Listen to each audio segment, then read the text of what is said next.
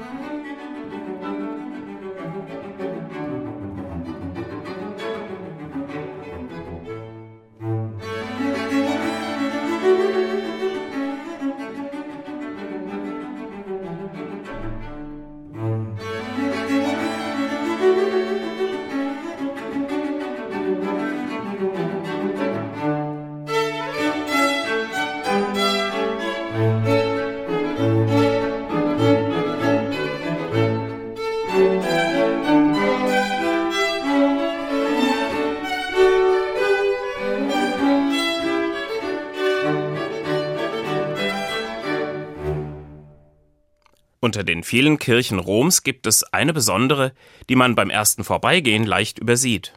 Sie steht Wand an Wand, mitten in der Häuserreihe am antiken Forum Romanum. Santi Cosma e Damiano. Zwei antike Tempel sind im 6. Jahrhundert zu diesem Kirchenbau vereint worden. Gewidmet hat man die Kirche den Brüdern Cosmas und Damian, heiligen Ärzten und Märtyrern. Von außen ist sie zwischen den großen römischen Sehenswürdigkeiten eher unscheinbar. Ein Blick hinein lohnt sich aber. Aus der ersten Zeit des Umbaus sind noch bemerkenswerte Mosaiken erhalten. Und auch aus späteren Zeiten gibt es dort beeindruckende Malereien, Fresken und eine prächtige barocke Ausgestaltung zu sehen. Unter dem Altar befindet sich ein Schrein mit den Reliquien der beiden Zwillingsbrüder aus Syrien. Die meisten Überlieferungen über Kosmas und Damian bestehen aus Legenden. Wissenschaftlich lässt sich über ihr Leben kaum etwas nachprüfen. Ihre Verehrung ist aber so früh belegt, dass all die spannenden Geschichten um die beiden heiligen Ärzte durchaus auf einem historischen Kern beruhen können. Beide, so wird erzählt, erhielten ihre medizinische Ausbildung in Syrien und lebten später als Christen im frühen vierten Jahrhundert in der Stadt Ägäa in Kilikien, dem Süden der heutigen Türkei. In einem alten Buch mit Heiligenlegenden heißt es, da sie sich zum Christentum bekannten, und auch von dessen Geiste beseelt waren, verwandten sie eifrig und uneigennützig ihre Wissenschaft zum Wohle der leidenden Menschheit. Sie waren durch ihre wohltätige Geschicklichkeit allgemein geliebt und geachtet. Es war die Zeit der Christenverfolgung unter Diokletian, und Lysias, der Landpfleger, ein ungewöhnlicher Wüterich, ließ die heiligen Ärzte ergreifen und ins Gefängnis werfen. An ihrem Bekenntnis zum christlichen Glauben so betont die Erzählung, haben sie aber trotz Haft und Folter unerschütterlich festgehalten. Auch im Kerker haben sie weitergewirkt, als Glaubensboten und als Mediziner.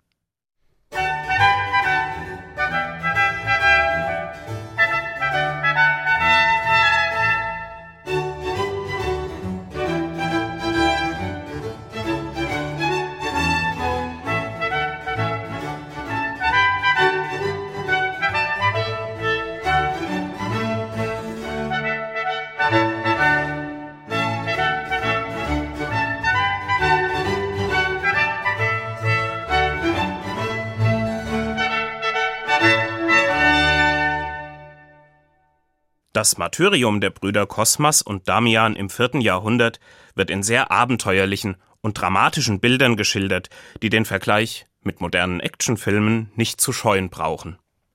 Lysias, der Statthalter, lässt Kosmas und Damian zuerst fesseln und ins Meer werfen. Aber auf wundersame Weise lösen sich im Wasser die Fesseln und beide werden unverletzt an den Strand gespült. Daraufhin versucht Lysias, die beiden zu verbrennen und lässt sie ins Feuer werfen. Kosmas und Damian stehen in aller Ruhe auf und steigen wohlbehalten von ihrem brennenden Scheiterhaufen herunter.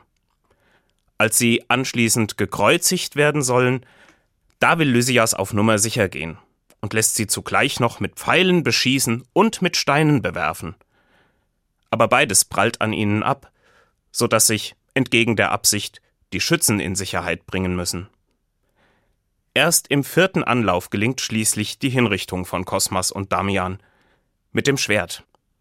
Für mich ist die Geschichte von Kosmas und Damian ein gutes Beispiel dafür, wie Legenden funktionieren. Die alten Märtyrer sagen, wollen Mutmachgeschichten sein. Das Böse hat nicht das letzte Wort. Es zahlt sich aus, wenn Menschen sich selbst und ihrer Überzeugung treu bleiben.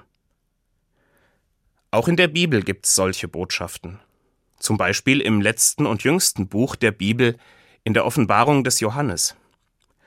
Eine Stimme im Himmel proklamiert dort das Ende des Kampfes zwischen Gut und Böse und den Sieg des auferstandenen Christus über die Mächte der Finsternis. Johann Sebastian Bach hat diese Worte aus dem Neuen Testament vom Sieg des Guten über alles Lebensfeindliche in einer Chorkantate zum Erzengelfest musikalisch gestaltet. Nun ist das Heil und die Kraft und das Reich und die Macht unseres Gottes seines Christus worden, weil der verworfen ist, der sie verklagete Tag und Nacht vor Gott. Nun ist das Heil.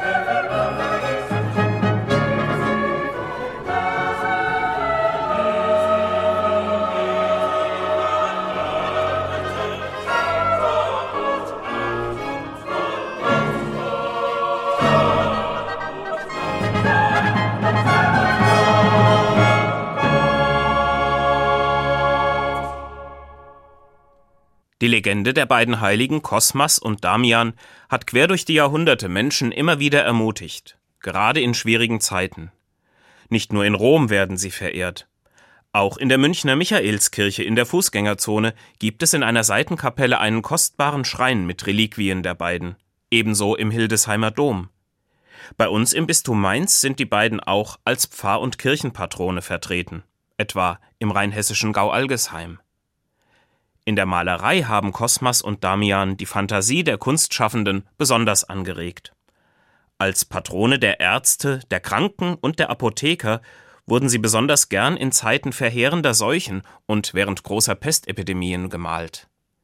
Viele Darstellungen zeigen sie mit vornehmen Gewändern und mit typisch medizinischem Gerät aus der jeweiligen Zeit.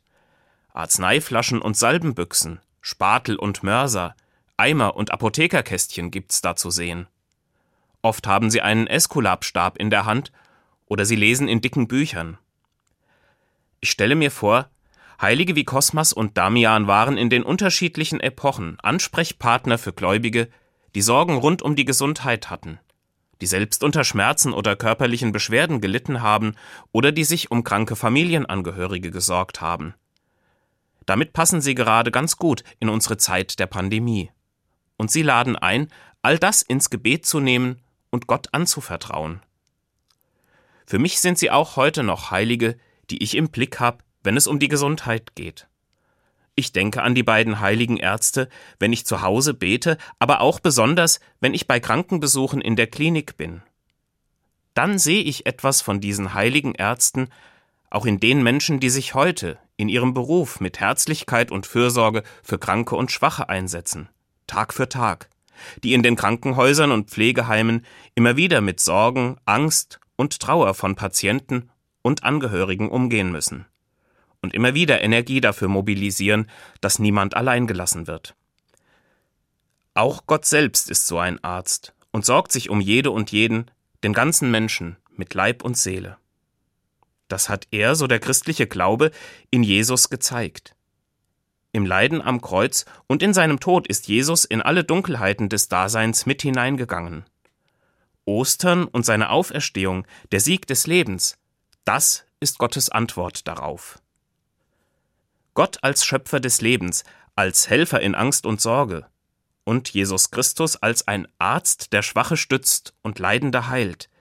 Diesen Glauben hat Johann Sebastian Bach 1725 auch in einer Kirchenkantate für den Sonntag zwei Wochen nach Ostern zum Klingen gebracht. Hören Sie seine Arie Kein Arzt ist außer dir zu finden.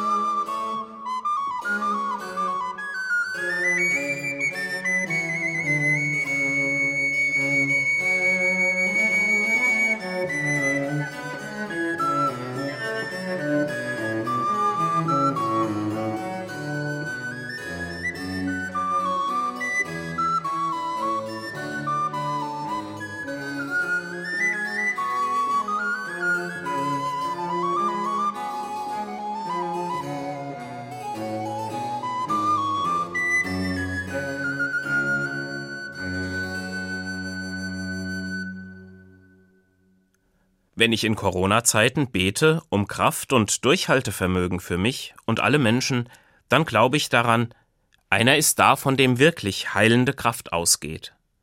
Ein Kirchenlied aus dem 16. Jahrhundert drückt dies ähnlich wie Bach mit seiner Arie in schönen Worten aus. Ein Arzt ist uns gegeben, der selber ist das Leben. Christus für uns gestorben, der hat das Heil erworben. Am Gedenktag der Gesundheitsheiligen Kosmas und Damian merke ich heute, im Sinne Jesu heilend zu wirken, das ist sicher nicht nur die Sache von Profis in den heilenden Berufen. Ich selbst kann ja in meinem Alltag Verantwortung für eine heilere Welt übernehmen, nicht nur in Pandemiezeiten. Ich kann offen sein für Menschen, die mich brauchen, und wenn es manchmal vielleicht nur für eine Viertelstunde am Telefon ist.